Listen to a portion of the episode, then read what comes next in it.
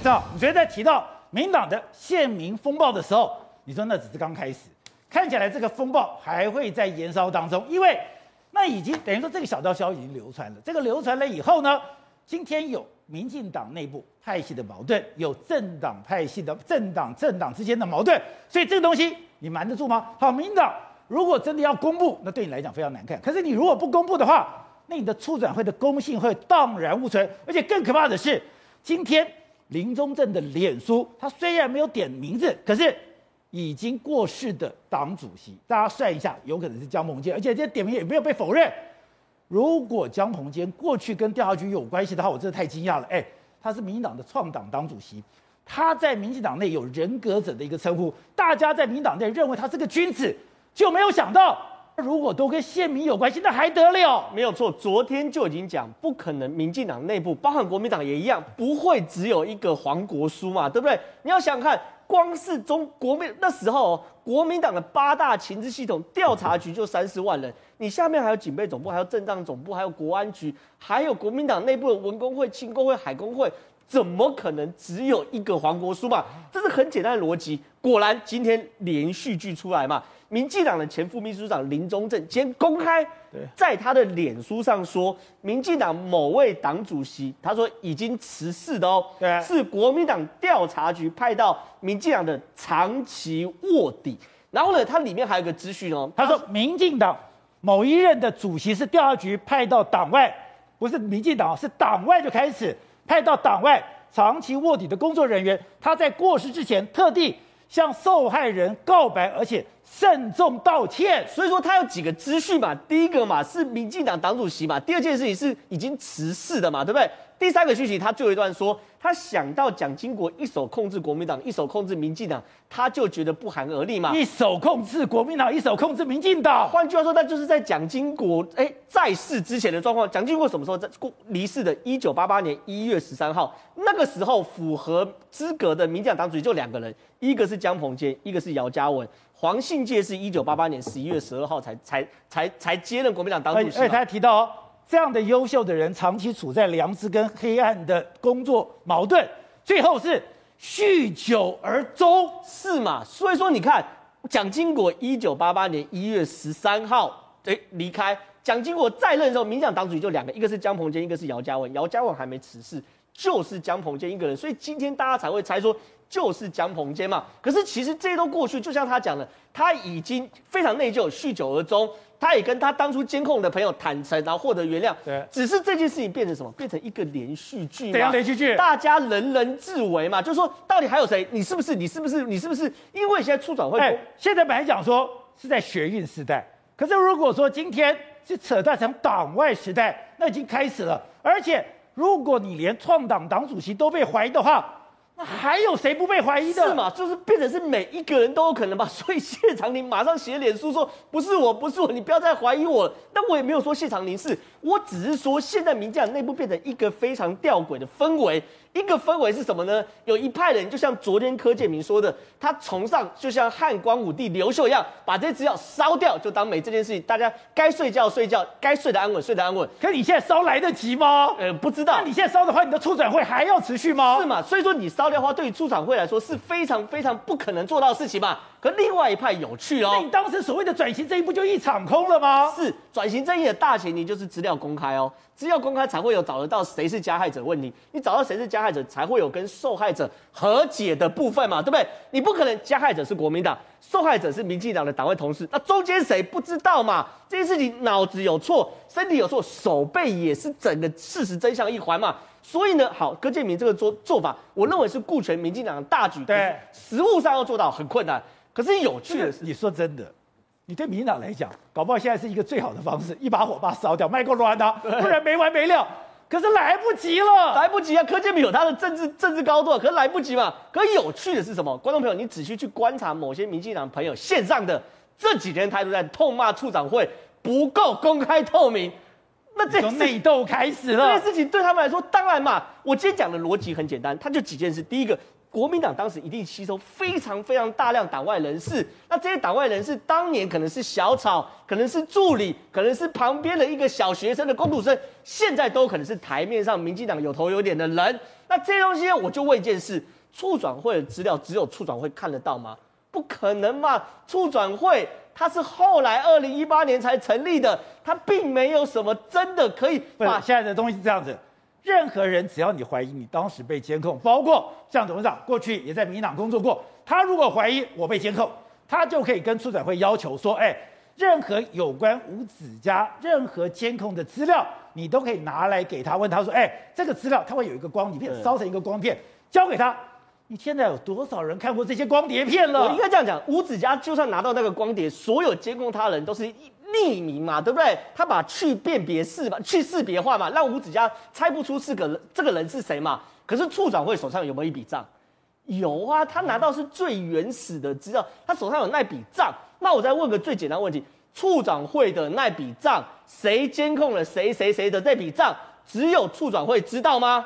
只有促转会的主委知道吗？调查局有一份最完整的，是吗？那国家知不知道？民进党中枢知不知道？所以这些事情对于我来说，我已经闻到就是民进党内部那种磨刀霍霍的味道嘛。所以哦，记者现在跑去问促转会，你知道促转会说什么吗？说什么？他说呼吁国民党配合征集反省历史。他说呼吁国民党，关国民党什么事？国民党已经被打趴在地上了。你看到朱立伦这两天那种笨蛋发言，你根本不用去理这个党了，连美国人都要踹他一脚。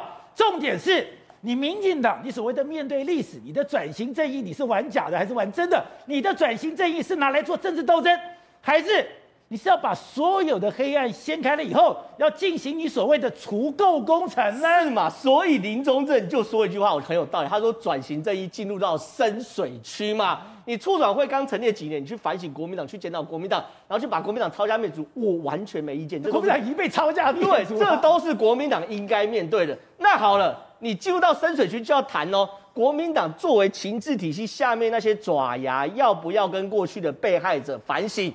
要不要跟过去的被害者道歉？要不要跟过去的被害者检讨？照理来说，标准一样，应该都要做，对不对？对啊。可处长会完全不敢回答。他请国民党继续提供反省历史，可问题是你手上已经有一笔账啦，那些账就是过去八大情治系统啊，在调查局啊，在国在国安会啊，在宪兵。在重点，真正的重点是，民进党现在有头有脸的人物，民进党现在的高官，民进党现在掌握实权的人，你是这一路走来，你有没有出卖过同志？你一路走来，你有没有背叛你的党？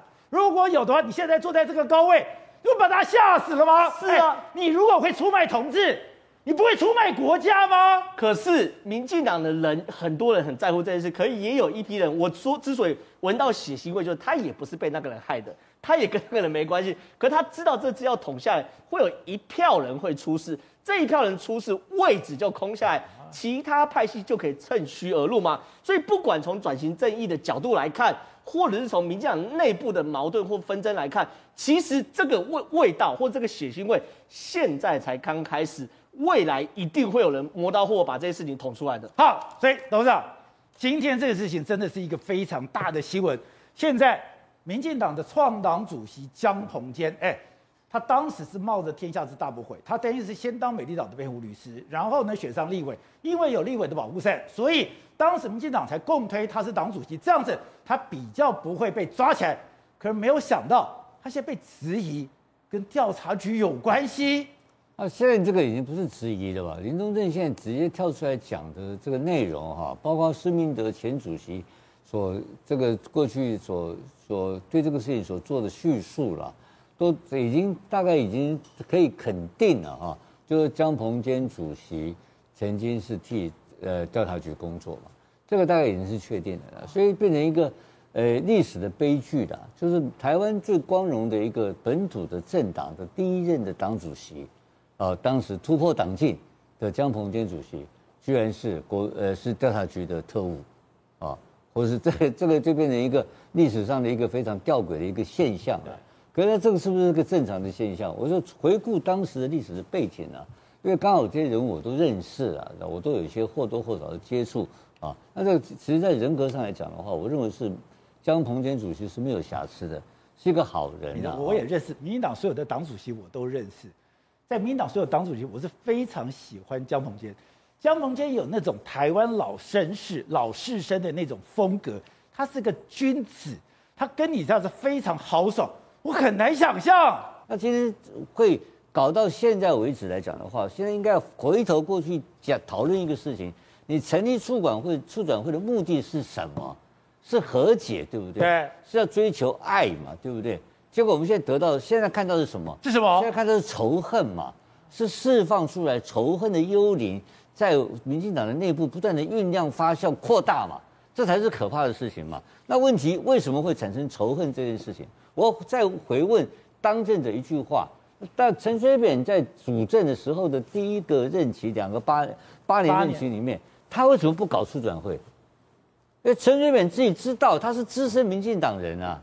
他经过那个年代，经过那个恐怖的年代，我们被人家恐吓，被人家跟监。你说这些资料，早搞不好陈水扁都知道。当然不不是，就是那个那个你有经过那个经历的人啊，比如我们那个那个年代，我们支持民进党，我们会被查税嘛？你被查税？当然会，一定会的。所以我们就已经被开除党籍。不，那个 那个现在这个党已经不是当年的党，好不好？那两回事了啊！离开民进党的这种，在我们资深离开民进党的大有人在了。都跟现在这些，所以你当时被查税，不，当然一定会被的嘛。我们当时捐款，我当时负责捐款，我经常捐款。你是财务长，你是当时、呃、我也也有一些候选人，我也捐款了。就我我们这样讲，就是现在在台上的很大尾很大尾的候选人，我也捐款给他嘛。但都是现金嘛，全部都是现金处理。我们知道这个不用现金会有问题嘛。啊，那这个就是当时的一个时代背景了。所以你就要躲避国民党的这个压迫了哈。那你选举还是要钱，可是虽然有很少的钱，还是要钱。就这是一个最简单的小事情，但是在这里面目前所所看到的麻烦在哪里呢？我回到刚刚的问题，陈水扁为什么不搞处转会？陈为什么到了蔡英文才搞处转会？还有第二个仇恨是怎么来的？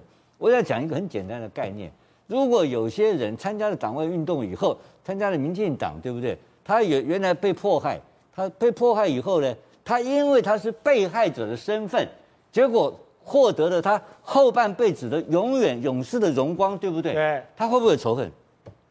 他不见得会有仇恨啊。我我不是当事人，我不能讲。其实，在民进党内的高层已经抚平了很多大量的仇恨了啊。但是有一些极端分子，或是没有参与这个实际上政治工作的人，像张天青这种人，他一辈子他没有参与，他是个学者嘛，他不懂，他是外来者。他不懂，他不知道这个是有一个历史的情节，因为他没有享受到那个成就的荣光嘛，所以他要拿到这个促管促转会的时候，哎呀不得了，如获至宝嘛。对，他开始把打开来，被 被翻了，他剥洋葱，剥洋葱，越剥越剥越剥到后来，他就觉得说这个是个工具啊。他是报复啊，对，他是把仇恨做基础来经营促啊促转会嘛。你的意思说，这群促转会的人反而是当时没有参加过党外，没有参加过民进党这创党，没有经历过民进党那个过程，所以他们才开始他。他只看到一些迫害者嘛，或是他家有些人迫害者嘛。但是陈水扁个人，他从被害者到变成一个成功者，他如果没有被害者经历，他会成功吗？所以这历史的际遇。当这些有有的满身的光环荣光的历史人物，勇敢的历史人物，大家崇拜他的历史人物，他们会有仇恨吗？